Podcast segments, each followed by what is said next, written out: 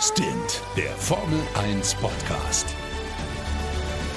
Mit Sebastian Fenske und Florian Wolzke. Servus, meine Lieben, und herzlich willkommen zu Stint, dem schnellsten Formel 1 Podcast, zum dritten Rennen aus Italien. Sowas gab es, glaube ich, auch noch nie. Aus der Emilia Romana, Imola. Traditionsreiche Strecke. Äh, und ja, es war tatsächlich ein äußerst zweigeteiltes Rennen. Die ersten 30 Runden, naja, die zweiten 30 Runden hatten es ganz schön in sich. Und darüber spreche ich natürlich wie immer mit meinem Lieblingskollegen Sebastian Fensker aus Berlin. Basti, Servus, wie geht's dir? Mir geht's gut, mir geht's gut. Ich habe Spaß und äh, ich, ich fand das Rennen eigentlich. ich habe Spaß. Auch, ich fand auch die erste Hälfte gar nicht so verkehrt, muss ich sagen. Also, ich fand Ja? das Rennen eigentlich relativ solide. Und wenn ich, Ja, mir also ich mein- auf, wenn ich mir das Schlusstableau sehe, muss ich sagen, da war auch viel Schönes mit bei. Wirklich. Ich glaube irgendwie so, die, die, die erste Hälfte, die war so ein bisschen so, man, man klebte halt äh, bei, bei Max Verstappen irgendwie so, ne? So, der ist gerade im Sandwich von ähm, Mercedes, nachdem er am Start das echt gut hingekriegt hat und sich den Hamilton geschnappt hat. Mm, aber so richtig mega viel ist nicht passiert. Also der Start ist erstmal ziemlich top verlaufen, äh, muss man sagen. Verstappen ähm, Für Verstappen top verlaufen. Für Verstappen top, äh, top gelaufen, genau. Und man muss natürlich dazu sagen, was wir diesmal haben, worüber, worüber wir die letzten äh, Rennen viel gesprochen hatten, äh, auch in unserer Analyse dann. Äh, wir hatten dieses Mal die, die Situation, dass wir nur ein Training am Samstag hatten und dann direkt ins Qualifying gestiegen sind. Ja, also genau das, über das wir äh, viel diskutiert haben, äh, zu dem wir auch eure Meinung eingefangen haben.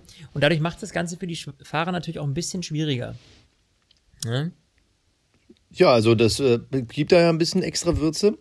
Aber du wolltest gerade über den Start sinnieren. Also Bottas auf 1, ja, ist ja jetzt nicht das erste Mal, aber äh, ich glaube, so oft die 1 die in einem Jahr hat er, glaube ich, nie geholt, ne? Also ist jetzt meine Vermutung. Kann auch sein, dass es sich um ein, zwei Rennen irrt, aber im Qualifying, da hat er ja immer wieder seine schönen Momente. Lichtmomente, wollte ich gerade sagen, aber ich glaube, das ist Quatsch. Äh, aber was ja wirklich äh, verwunderlich war, Hamilton, der sah echt nicht gut aus am Start. Das ist wieder diese berühmt-berüchtigte dreckige Seite, wovon man ja, ich sag mal, jetzt nicht immer unbedingt ganz vorne was merkt. Aber allein die Tatsache, dass er Druck bekommen hat von Verstappen und Ja. äh, äh, Gasly war das, glaube ich, ne? Der, äh, also Verstappen war äh, links Ja. innen und Gasly rechts. Also, das war schon mit einer der schnellsten Starts von Hamilton dieses Jahr, aber gut, wir, wir wissen ja, dass ein Lewis Hamilton, der, da muss man nur am Ende drauf gucken, wo er ist und nicht der, am Ende der ersten Runde, sondern am Ende des. Rennens. Und da Aber- müssen wir eigentlich gleich mal auf diesen, auf diesen, ja, da, da muss man schon wieder sagen, er hat einfach Glück gehabt diesmal. Und zwar so richtig. Ja, ne? aber, ne, also obwohl, besser hätte Ich würde nicht Ja, sagen, dass er Glück hatte. Okay, okay. Er- Erzähl weiter. Ja, also, ähm, und zwar, wir hatten die Situation, dass eben äh, Bottas, dann äh, Verstappen, dann Lewis Hamilton, Bottas und Ver also Verstappen äh, macht dann einen Undercut, kommt in die Box, holt sich neue Reifen, den harten.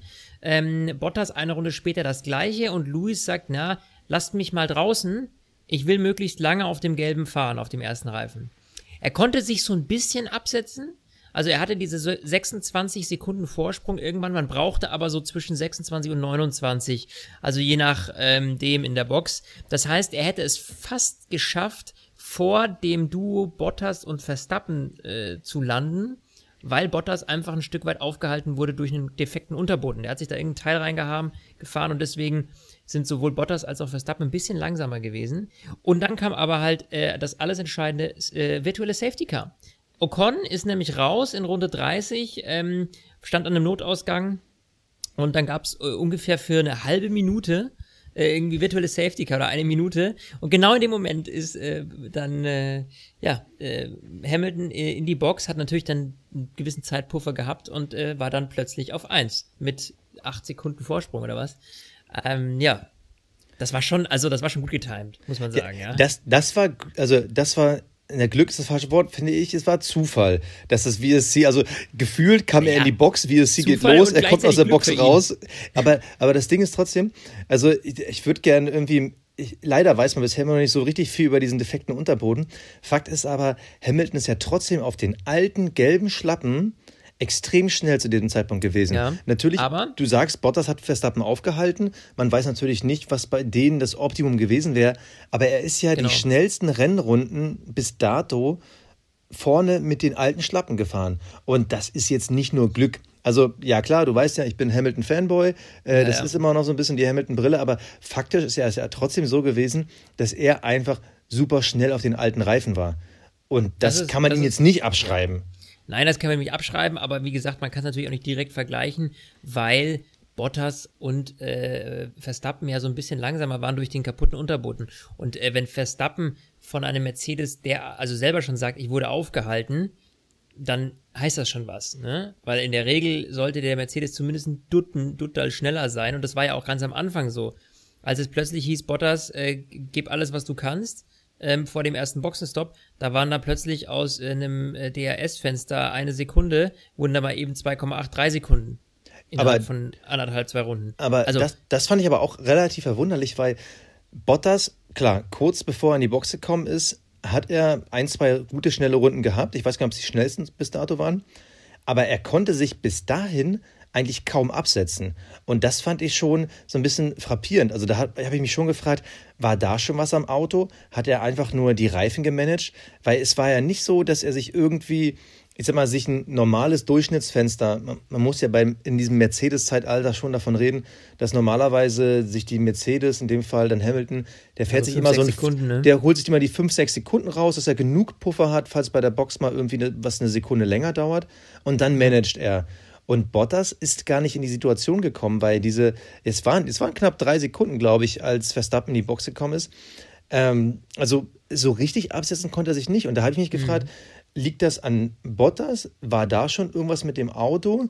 Oder war einfach der Red Bull, also in dem Fall, der Red Bull darf man ja nicht sagen, man muss ja sagen, Max Verstappen, einfach extrem nah an den Mercedes dran. Ich, ich, für mich konnte ich es irgendwie abschließend von diesem Wochenende noch gar nicht bewerten. War Verstappen so dicht dran? War Bottas so schlecht? Oder war halt allgemein das ganze Paket da vorne äh, super eng? Ja, ich glaube, das muss man dieses Paket wieder äh, tatsächlich, also diese Umstände. Also ich glaube zum einen, dass Verstappen verdammt gut drauf war, ja, das muss man schon sagen. Und ich glaube, dass eben Bottas da, ähm, ich meine, er hat die Pole geholt. Also es ist jetzt nicht so, dass Bottas da nicht irgendwie Nee, deshalb. Rundenzeiten hinlegen kann, ne? Nur, ähm, dass er jetzt halt hier natürlich dann irgendwann Unterbodenprobleme bekommen hat nach dem Stroll. Ich glaube, dass das zusammenhängt mit dem Flügel von Stroll, ja. Also weil das war das Einzige, was bis dahin eigentlich so richtig für, für, ähm, für Teile auf der Strecke gesorgt hatte. Ja. Ähm, Aber es kam ja auch Ja, genau. dann erst nach dem Boxenstopp, dass er so richtig abgefallen ist. Also davor, also wir haben ja gerade gesagt, er konnte ja sogar so ein bisschen Geschwindigkeit aufnehmen, aber nach dem Boxenstopp war irgendwie dann auf einmal so null. Also hat er dann vielleicht wirklich in diesen schnellen Runden übertrieben Mhm. Nee, sich irgendwie nee, den Unterboden stopp. kaputt gemacht? Da, glaube ich, habe ich eine Antwort für. Und zwar liegt es auch ein bisschen daran, ähm, der, ähm, also was man im, im Training schon gesehen hatte, war, dass auf den weißen, auf den ganz harten Reifen der Red Bull besser zurechtkam. Also Verstappen hat im Training die schnelleren Runden auf dem harten Okay. gedreht als die Mercedes auf den harten. Also da kommt dann dieser Faktor Reifen dazu, dass der, dass der, ähm, dass der Red Bull besser mit den harten Reifen zurechtkommt als der Mercedes offenbar. Und das zeigt dann eben, glaube ich, diese, diese Problematik, die danach auch noch kam. Ne? Also, ähm, genau. Ja. Äh, Würde ich sagen, haken wir den Punkt ab. Auf jeden Fall Top-Leistung von Verstappen.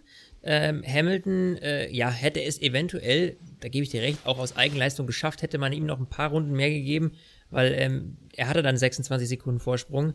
Wären es 27, 28 gewesen, aber er wäre vielleicht auch genau in dem Sandwich gelandet. Also es wäre auf jeden Fall deutlich spannender geworden, hätte es dieses virtuelle Safety Car nicht gegeben. Ähm, nichtsdestotrotz, ähm, Top-Leistung bis dahin mit äh, Verstappen. Nur der hatte dann eben richtig Pech. Ja, Ähm, das tat mir so richtig Schluss, leid. Ähm, Reifenplatzer ist ihm das, äh, ist ihm äh, der Reifen geplatzt und äh, hat ihn gedreht und dann war er natürlich raus. Das war äußerst bitter, weil das Rennen bis dahin echt gut für ihn verlaufen war. Ja, ich meine, er war auf P2. Ähm, er hatte Bottas dann noch überholen können. Ähm, äh, in, einem, in einem sehr coolen Move. Bottas hat sich verbremst. Äh, er kam sehr nah dran und kam dann direkt, das war kurz vor der Startzielgeraden, und konnte dann mit DRS top überholen. Also das war ein super Manöver, super cool. Ähm, geiler Funkspruch von ihm noch, da hat er irgendwie so richtig reingebrüllt, hat sich mega gefreut.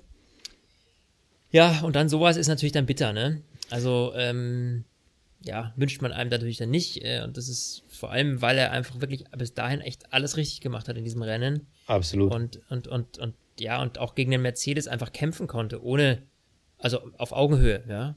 Das hat man jetzt auch nicht jeden Tag. Deshalb ja so schade, dass dieses VSC beziehungsweise dann der Unterboden Bottas Also der Ja. Unter, das Unterbodenproblem bei Bottas hat ja trotzdem nicht so sehr gereicht, dass Verstappen ihn auf der Strecke überholen konnte. Also da war ja immer noch ein gewisser Gap.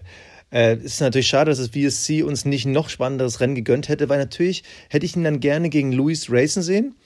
Aber äh, hätte, hätte Fahrradkette, das gibt's nicht. Eben. Aber trotzdem eigentlich, bis auf natürlich, dass keine Punkte durchkamen, eigentlich ein sehr, sehr gutes Wochenende. Äh, wir mussten aber noch mal, nur mal auf die Qualifying-Zeit. Da war er trotzdem eine halbe Sekunde, also war Verstappen eine halbe Sekunde hinter Bottas. Ne? Also deshalb, ich glaube, uns wurde ein Rennen vergönnt, das noch hätte mehr haben können. Aber es hatte ja trotzdem, gab es ja noch einiges mehr. Wir haben ja natürlich den Start nur so ein bisschen verkürzt, aber da ist ja so viel in der ersten Runde passiert. Also ähm, Magnussen und Vettel äh, kamen kurz zusammen. No further action, meine Lieblingsbeschreibung. Äh, Da Ja. hat sich Magnussen mal kurz einen U-Turn gegönnt. Stroll ist in Ocon reingecrashed. Das habe ich irgendwie nicht ganz verstanden, wie das zustande gekommen ist. Also ähm, und es war in der Schikane, es war irgendwie eng, aber irgendwie hätte es auch alles nicht sein müssen. Also ich glaube, Stroll war einfach so diesen ein Zentimeter zu weit, haut sich dann in der ersten Runde schon die Nase Ja. weg und dann, als der dann in die Box gefahren ist, sehe ich dann irgendwie links auf dem Tableau, ah, ganz unten Stroll, Magnussen, guck dann hoch und auf einmal denke ich so, hä? Was macht ein Giovinazzi auf Platz 14? Der ist doch auf 20 gestartet. Fand ich irgendwie total geil. Das ist der einzige, und da, da haben wir mal drüber gesprochen. Und das finde ich halt, das zeigt Mut und Kreativität. Giovinazzi ist als letzter gestartet und als einziger aus dem hinteren Fahrerfeld, der auf Soft gestartet ist. Also diese antizyklische Taktik. Und da muss man einfach mal sagen, oder da frage ich mich, wieso passiert das nicht häufiger? Weil er war nach der ersten Runde einfach mal sechs Plätze weiter vorne. Natürlich musst du früher in die Box, aber es ist ja ein Unterschied, von welcher Position aus du das machen musst, von welcher Position aus du das managen musst und you never know, wenn in Runde 5 ein Safety Car kommt, hast du auf einmal diese sechs Plätze Vorsprung und die kann dir dann keiner mehr durch den Boxenstopp wegnehmen. Ich, wie gesagt, ich verstehe es nicht, warum die Alphas und die Williams so nicht viel häufiger agieren. Es passiert ab und zu, aber ganz ehrlich, wenn, wenn ich irgendwie vom letzten Platz starten würde, dann würde ich mir auch sagen, ach, come on. Dann Also, ist ja auch wurscht. d- dann, dann musst du ein Risiko eingehen und äh, selbst wenn du dann am Ende als Alpha irgendwie dann die Williams und die Haas in Anführungsstrichen nur schlägst, immerhin, dann bist du halt nicht letzter. Und äh, den Mut, der hat mir gefallen. Und nur um es mal so vorwegzunehmen, apropos Mut bei Alfa Romeo, äh, nachdem diese Woche beide Fahrer für die Zukunft bestätigt wurden, sind beide in die Punkte gefahren. Das gab es noch nie. Es gab es noch nie. Kimi Räikkönen auf Platz 9, Antonio Giovinazzi auf Platz 10. Geil. Hat mich mega für die gefreut. Ja, ja, ist auch mal schön, die zu sehen und das äh, vor allem, weil halt einfach mal äh, ein Ferrari-Motor doch noch ein bisschen was leistet. Ähm, das macht natürlich Hoffnung. Ähm, ich muss aber auch sagen, also äh, das ist auch dieses, dieses Thema Vettel, das war mal wieder Pech, weil selbst er hätte es heute in die Punkte schaffen können. Ja, easy. Also P P10 wäre auf jeden Fall drin gewesen. Ähm, er kam rein äh, in, in, in die äh, Boxengasse, macht einen Boxenstopp und was passiert? Vorne rechts der Schlagschrauber beziehungsweise die Mutter äh, greift nicht richtig, immer auf zu, auf zu ging das Ganze. 13,1 Sekunde Standzeit. Äh, ist natürlich alles andere als äh, prickelnd. Also du hast über 10 Sekunden äh, verloren in der Box und dann ist er eben nicht bei P10 wieder rausgekommen vor Carlos Sainz, der wäre vor dem McLaren gewesen. Ja, also ähm, richtig gut. Und ähm, ja, so kam wurde es P14, äh, ähm, bei dem er dann rausgekommen ist, also auf Platz 14. Ja, ist natürlich nicht so sexy, ne? Also, das ist halt wieder. Also, als, als, als da ist halt wieder der Wurm drin, ja. Jetzt läuft einmal einigermaßen gut, ne? Eine Strecke, ähm, die, die, ähm, ja, irgendwie, die, die man irgendwie unvorbereitet nehmen muss und dann klappt's bei ihm ganz gut. Äh, ich weiß nicht, ein kurzer äh, Seitenschwenk. Äh, hat einer von euch das Foto gesehen? Ich weiß gar nicht mehr, wo ich es gesehen habe. Ziemlich cool, wie Sebastian sich in einer Kurve auf ähm, tatsächlich diese Kurve vorbereitet hat. Ähm, er ist mit vier Mechanikern äh, auf die Strecke gegangen, die seine Reifen gespielt haben. Und er saß auf dem Boden in der Mitte und hat so quasi so getan, als wäre er in dem Modus. Und kenn ich diese vier Mechaniker haben sich gebückt. Ich musste das mal raussuchen, ja. Äh, also wenn wir es finden äh, und es teilen können, dann äh, werden wir es tun.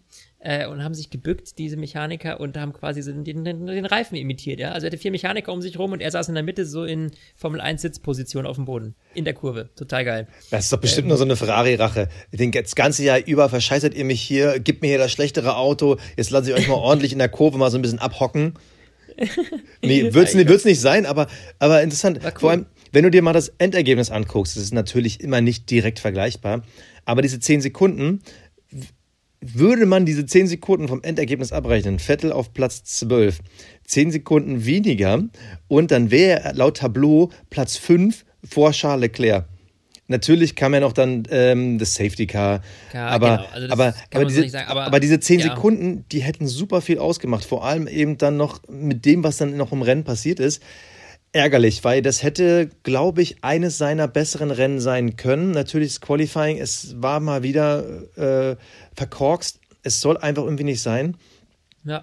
Aber bis, also das Rennen hätte es schon sein können. Also er ist ja im Rennen immer so einen deutlichen Ticken besser als im Qualifying.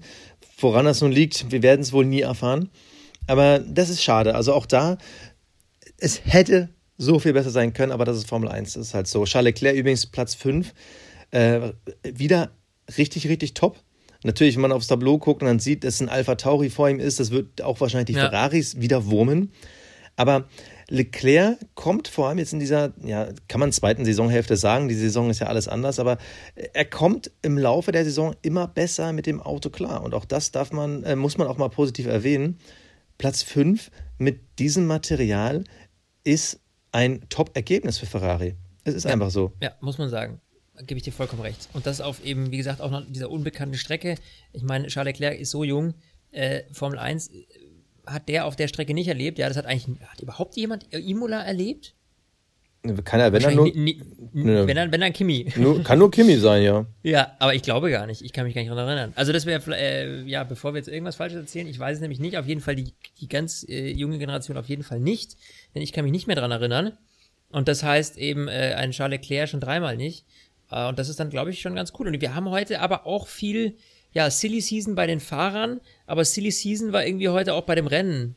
Äh, also es ist viel Kuddelmuddel passiert. Ich würde nur sagen, Basti, als kleiner Vorschlag, bevor wir auf zwei Situationen eingehen, die heute passiert sind, die never ever hätten passieren dürfen, ähm, die würde ich tatsächlich gerne bei den Awards irgendwie ein bisschen mit einrühren, damit wir nicht doppelt drüber sprechen. Okay. du verstehst, was ich meine. Dann, dann ähm, ähm, bitte ich vorzulegen, und wir fangen Dann einfach mit den Awards mal ein bisschen früher an, okay?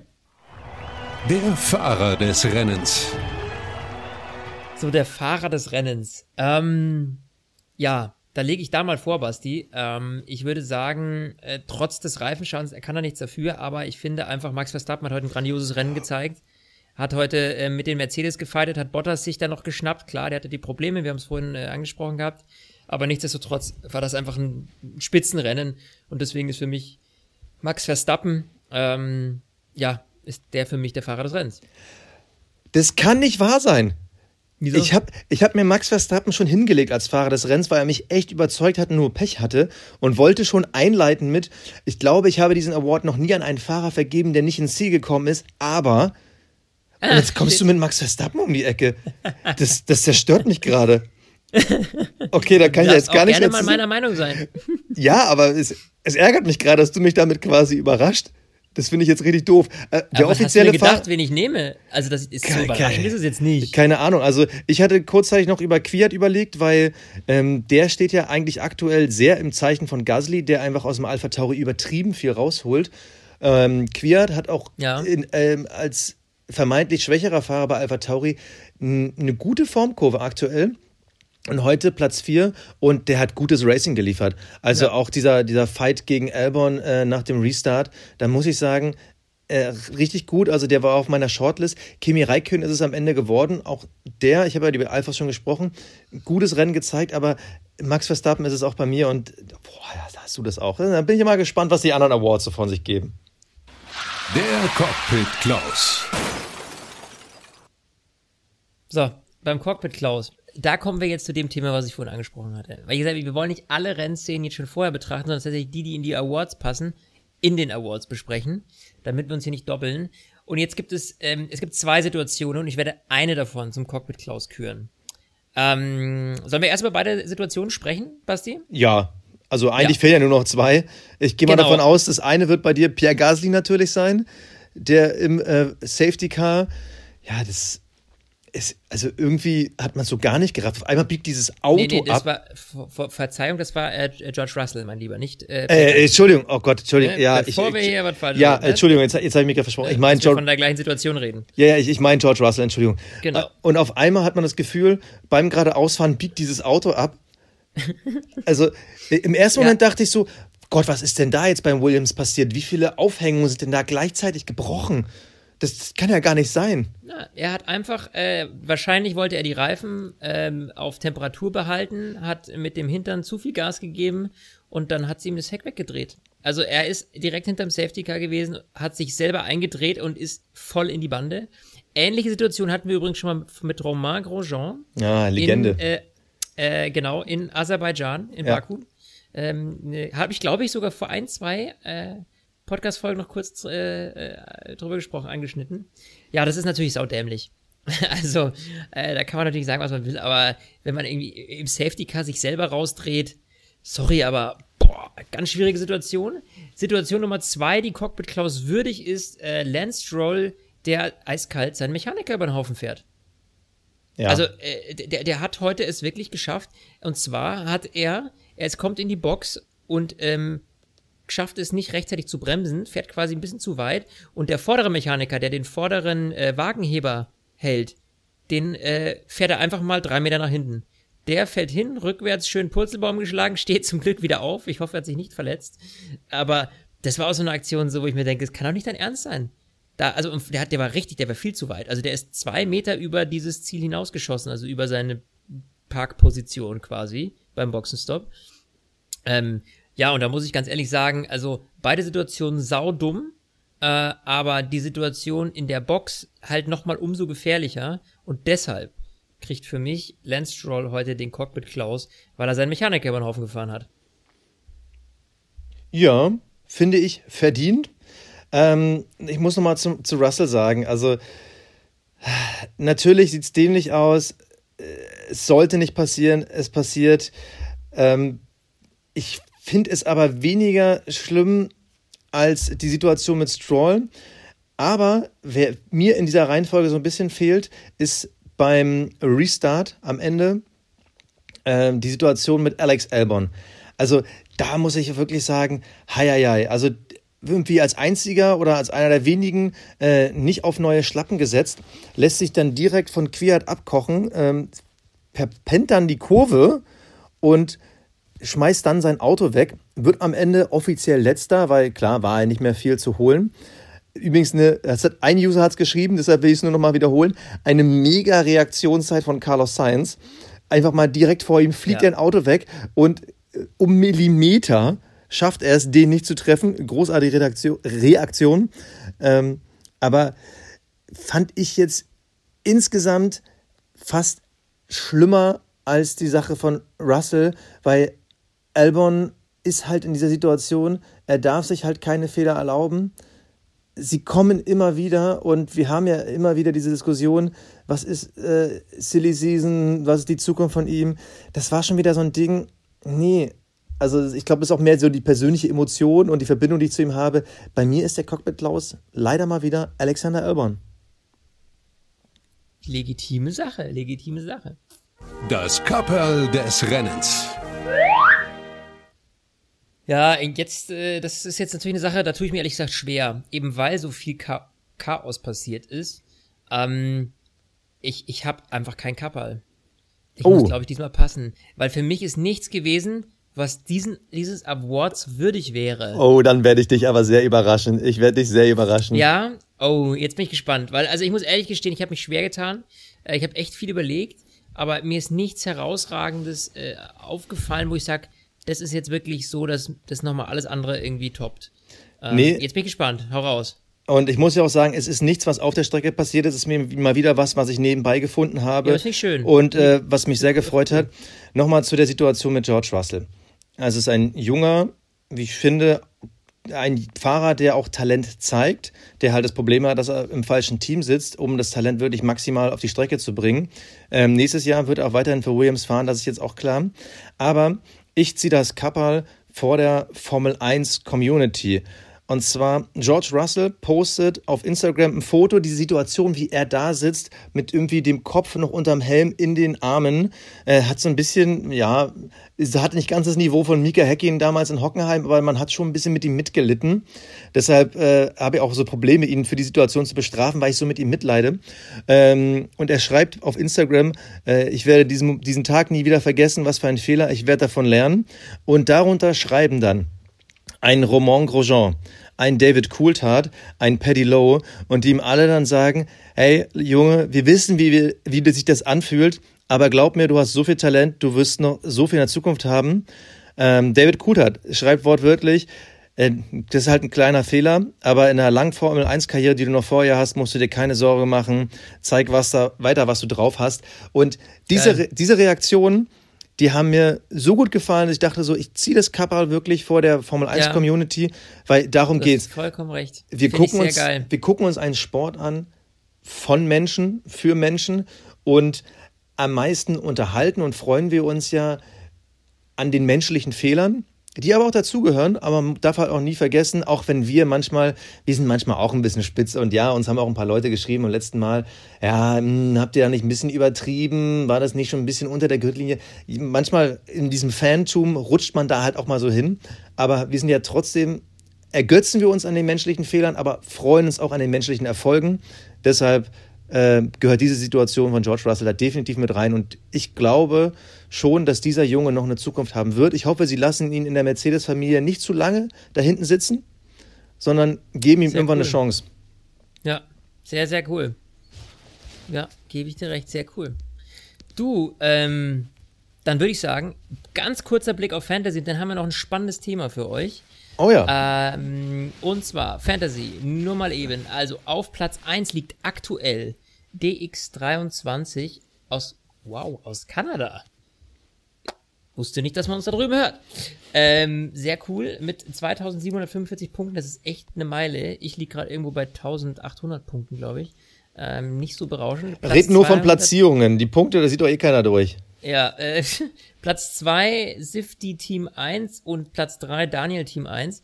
Ähm, meine Wenigkeit liegt etwas weiter hinten auf 236.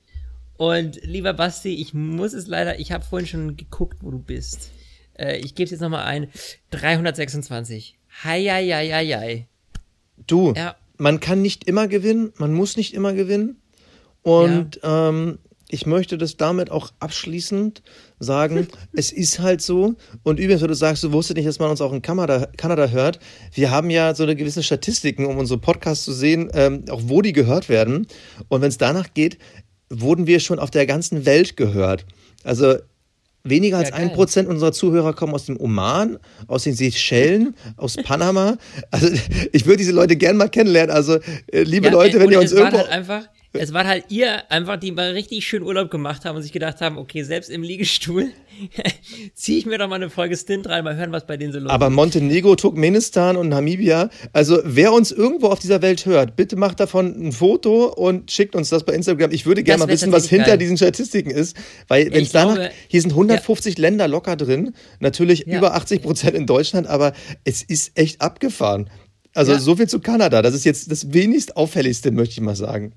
Ja, ja das, das wird dann gerepostet. Schickt Nepal. Uns Fotos. Wer hört uns in Nepal? Was soll das? Nepal, geil. Das ist doch Quatsch. Ja, ist doch cool. Ist da überhaupt ist Empfang? Cool. Okay, lass uns mal wieder zur Formel 1 zurückkommen. naja, ist, komm, das ist jetzt nicht abwertend gemeint. Das ist nee, halt das ist Himalaya-Gebirge. Also. Okay, pass auf. Nächstes Topic, über was wir kurz sprechen müssen. Und zwar ist die Motorensituation von Red Bull. Die sind nämlich im Eimer. Wir wissen es ja. Honda hört auf. Ende äh, nächste Saison, ne? Also genau, Ende 2021. Ende hm? Genau, ab 2022 äh, heißt es dann für die, hm, müssen wir Renault nehmen, müssen wir Ferrari nehmen, müssen wir Mercedes nehmen. Mercedes hat schon gesagt, nee, schaffen wir nicht. Wir haben schon so viele andere Teams zu versorgen. Euch machen wir nicht mit. Unabhängig davon ist ja klar, ja. dass ein Mercedes nicht will, dass ein so geil gebautes Auto wie einen, ein Red Bull plötzlich jetzt die gleiche Power hat wie der eigene Mercedes. Ähm, aber man hat natürlich die komfortable Situation, dass man schon so viele Teams hat, dass man diese Ausrede ähm, sehr glaubhaft rüberbringen kann. dass man eben nicht mehr Kapazitäten hat. Vielleicht hat man tatsächlich auch nicht mehr Kapazitäten. I don't know. Ähm, auf jeden ich Fall. ich glaube aber, Mercedes heißt, hat auch kein wirkliches Interesse daran, zu viele Teams zu bestücken, weil sonst nee, hast du ja eine reine? Mercedes-Saison. Ein Einheitsbrei. Eben. Ja. So. Ähm, Und Ferrari Genau, Ferrari will nicht und Renault müsste und würde sogar, ne? Ganz wichtig. Ja, nur das Problem ist, Red Bull will weder Renault noch Ferrari, also Ferrari schon dreimal nicht, weil Nee. da läuft halt aktuell nicht so viel motorenseitig. Und der Renault ist jetzt auch nicht das Wunschprofil. Das liegt aber auch so ein bisschen an der, sagen wir mal, nicht ganz so ähm, äh, ja, fröhlichen Zusammenarbeit in der Vergangenheit, als man lange Zeit ja mit Renault gefahren ist. Also man ist, das wäre wie wenn du, wenn du, wenn du eine, eine richtig krasse Rosenkriegsscheidung hinter dir hast und jetzt musst du noch mal mit deiner Ex zusammen in die Kiste. Naja, das, das Ding ist ja, Also- die, die ersten Jahre waren ja super geil. Dürfen wir nicht vergessen, viermal Ja. Weltmeister zusammen geworden und danach kam einfach mal, ich glaube, waren es fast Genau. zehn richtig Aber miese Jahre. in einer schönen Ehe ja auch so. Die ersten Jahre sind ziemlich geil, dann wird's übel, dann wird's teuer und jetzt stell dir vor, du musst dann nochmal zurück.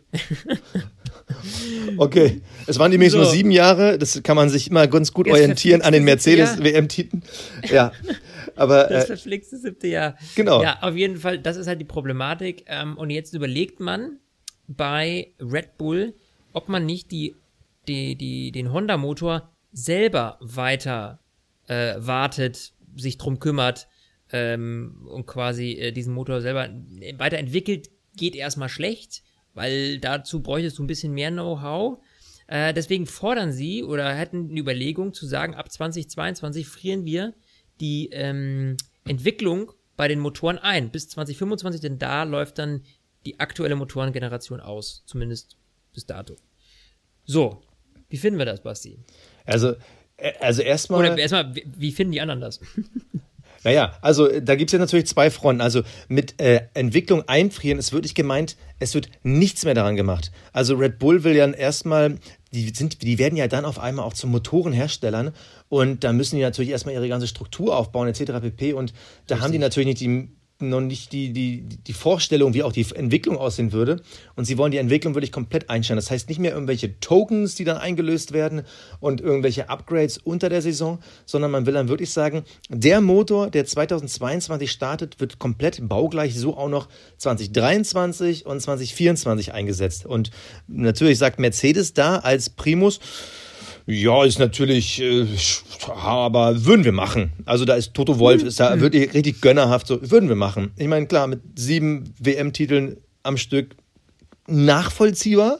So, und natürlich sagen sich Ferrari und Renault, natürlich würden wir das nicht machen, weil wir haben Rückstand. Wie sollen wir denn einen Rückstand aufholen, wenn wir Richtig. nicht entwickeln können? Also, äh, ich finde es von allen Seiten natürlich komplett nachvollziehbar. Also, wenn ich jetzt Ferrari wäre, wenn ich jetzt Renault wäre, würde ich auch sagen, Leute, nur damit ihr ihr Browserhersteller euch weiter die Formel 1 leisten könnt, sollen wir irgendwie uns die nächsten fünf, sechs Jahre irgendwie von Mercedes eine Klatsche abholen? Ist nicht. Und natürlich ist da das große Dilemma. Also du musst da halt Einstimmigkeit haben, damit das durchgesetzt wird. Wird es nie geben. Da brauchen wir gar nicht spekulieren. Wird es nie geben. Warum soll ich denn als äh, Ferrari, die momentan den schlechtesten Motor haben, die so viel Prestige und Historie haben, warum soll ich denn sagen, okay, wir, wir entwickeln die nächsten vier Jahre nicht weiter? Ist ja Quatsch. Ja, ist ja Quatsch. Selbstmord. Und das wollen wir ja auch, sind wir mal ehrlich, als Fans, wenn du diese Motorengeneration plötzlich einfrierst und dann du einen, eben einen Motor hast, der den anderen deutlich überlegen ist, na, super. Dann heißt du, okay, ich weiß schon, wer die nächsten drei Jahre Weltmeister wird. Also, so aktuell hast du immer noch die Hoffnung, dass irgendeiner einen dicken Schritt macht, so wie es ja, auch wenn nicht ganz legal, Ferrari ja mal kurzzeitig hatte, äh, Anfang letzten Jahres, ja, wenn wir ins erste Halbjahr denken, das war ja schon echt crazy. Da lief das ja richtig gut auf einmal. Aber vergiss Ähm, nicht, dass das Honda, also sukzessive, ja. sich, also Honda hat sich sukzessive an, an, an Renault und Ferrari vorbeigearbeitet. Natürlich, kl- Ja, klar, Ferrari genau. hat einen Riesenschritt zurückgemacht. So. Und Aber- das sind natürlich, das sind, ja genau, das sind aber eben, das sind ja to tolle Entwicklungen, die, die uns ja Spaß machen. Wenn du das jetzt aber einfrierst und du hast halt so, du weißt halt, okay, äh, der Red Bull, der wird eben die nächsten drei Jahre mit 50 PS weniger fahren. Ja, dann kämpfst du drei Jahre lang mit stumpfen Waffen. So, und das ist halt irgendwie, finde ich natürlich saudämlich und deswegen wäre das natürlich nichts, äh, ja, das wäre natürlich, das wünscht sich niemand. Man muss auch mal ein, einen Schritt weiter denken. Also ich verstehe die Einstellung von Christian Horner, dass er sagt, wir können das nur, wenn die Weiterentwicklung nicht mehr stattfindet. Aber der Honda-Motor, der reicht ja nicht, um Mercedes zu schlagen. Also da müsstest du ja von Fahrzeugseite her so einen Step nach vorne machen, dass du auf einmal mit Mercedes konkurrieren kannst. Wir sehen aber allein beim Überholen, du brauchst beim Überholen Motorpower. Es reicht ja nicht, wenn du einfach nur den spitzesten Pfeil hast, sondern du musst halt dann wirklich rocken können. Ja. Und da glaube ich ganz ehrlich, das, das macht für mich überhaupt keinen Sinn. Warum, nee, warum, nee. warum? Also, sie müssen ja auch selber die Möglichkeit haben, ihren Motor weiterzuentwickeln, weil sonst ist ja klar, äh, wo sie dann die nächsten vier Jahre stehen, nämlich immer hinter den Silberpfeilen. Ich glaube nicht, dass dieses Einfrieren der Motoren wirklich perspektivisch denen irgendwas bringt. Weil mhm ähm, du hast ja dann immer noch das Risiko, sie starten ja neu in dieses Motorenbusiness rein und Renault, die haben dieses Jahr Schritte gemacht. Ferrari wird unter der Saison bestimmt massiv daran gearbeitet haben, dass sie ihre Fehler wieder ausgemurkst bekommen. Nächstes Jahr werden sie auch wieder ein Chassis haben, was zu dem Motor passt und dann wird es ja wieder richtig eng. Also für mich macht es keinen Sinn. Die Frage ist nur, was ist die Alternative? Was könnte jetzt eine Lösung sein, ähm, um Red Bull und natürlich auch Alpha Tauri in der Formel 1 zu halten.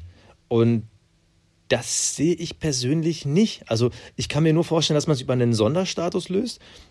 Dass man halt jetzt sagt, wenn man die Entwicklungsabteilung von Honda mitnimmt, sie aber jetzt umbenennt. Also lassen wir sie jetzt Gut, Aston Martin wird nächstes Jahr keinen Sinn mehr machen, aber ähm, Red Bull hat ja so Spezialabteilungen. Und wenn sie jetzt das Ding komplett umbranden, und das ist jetzt, keine Ahnung, der Bull-Motor, dass man sagt, okay, mhm. ihr seid jetzt ein neuer Motorenkonstrukteur, deshalb kriegt ihr einen Boni, das heißt, ihr dürft vielleicht ähm, das, den Budgetdeckel weiter ausreizen. Natürlich werden die anderen dann meckern, aber äh, also ich, ich wüsste momentan keine Lösung. Also würdest du mich jetzt Stand jetzt fragen, wie es weitergeht, dann würde ich sagen, also entweder muss man mit Honda eine ganz, ganz neue Möglichkeit finden, dass man Honda doch irgendwie an Bord lässt und die motiviert, weiterhin diesen Hochleistungs-Verbrennungsmotor äh, zu produzieren. Oder Red Bull ist raus. Weil warum äh, Renault und Ferrari haben bis auf spannendes Racing kein persönliches Interesse, dass sie da drin bleiben äh, und sie dann benachteiligen. Sehe ich nicht.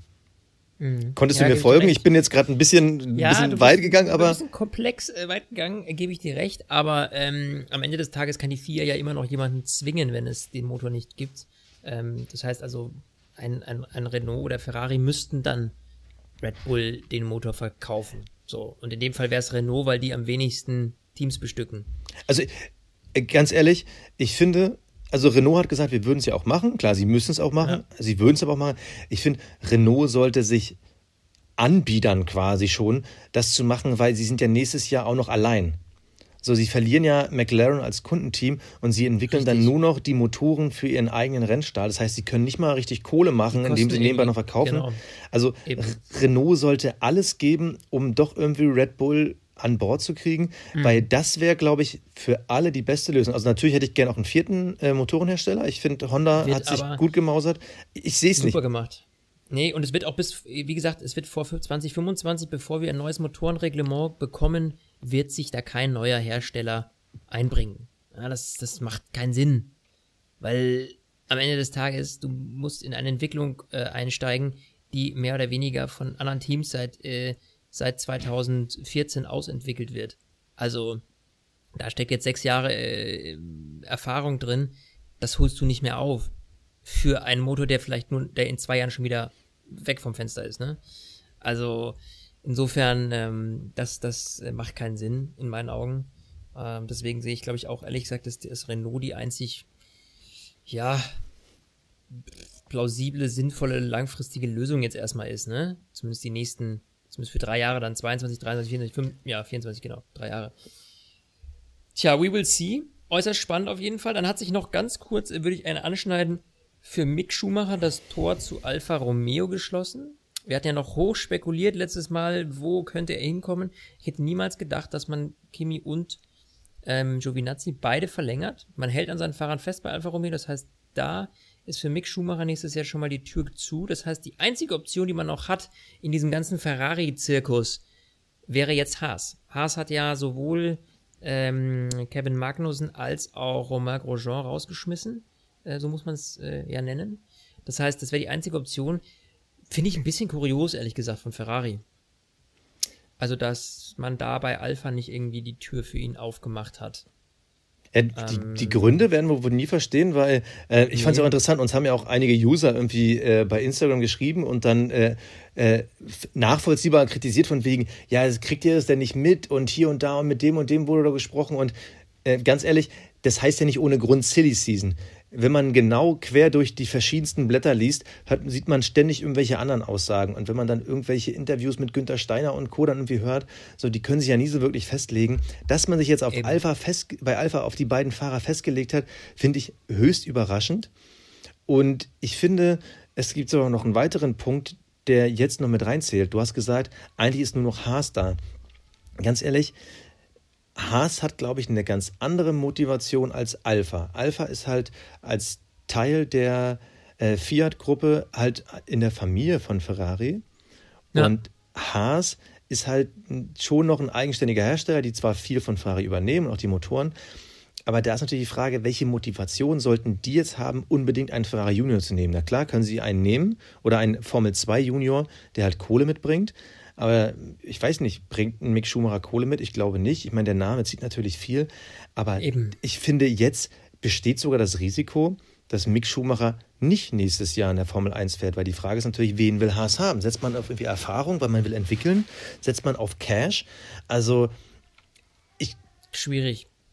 Also, ich lege meine Hand jetzt für nichts mehr ins Feuer, weil diese Silly Season mehr als silly ist.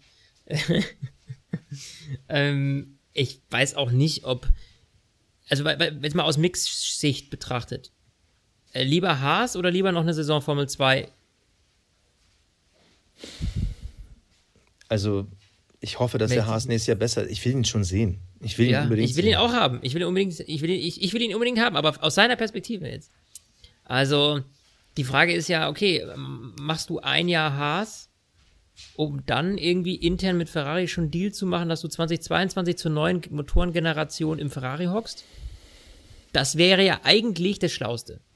Dass man sagt, ich hole ihn jetzt ein Jahr ran ähm, und sobald die neue Generation Auto auf die Straße kommt, dann packe ich ihn ins Top-Team, damit er sich dann direkt an das Auto, neue Auto gewöhnen kann. Weißt du, jetzt einmal so ein Jahr äh, hinten ja, 1 Luft schnuppern, zu kapieren, wie das Ganze funktioniert und dann aber zum, zum Wechsel der Generation eigentlich ins neue Auto. Oder? Das macht ja. am meisten Sinn. Ja, wir werden es sehen. Du, ich muss leider Schluss machen. Ich höre hier gerade äh, mein Baby ein bisschen schreien. Deshalb äh, muss Ui, ich da mal ein bisschen unterstützen. Ja. Deshalb das, äh, danke dir für die schnelle Folge. Voll und ganz. Ich hoffe, und die Silly Season ist beim nächsten Mal vorbei und wir wissen mehr. wir hören uns in zwei Wochen spätestens, denn dann äh, sind wir in der Türkei. Oh, das wird gut. Also, mein Lieber, wir hören uns. Stint, der Formel 1 Podcast mit Sebastian Fenske und Florian Wolzke.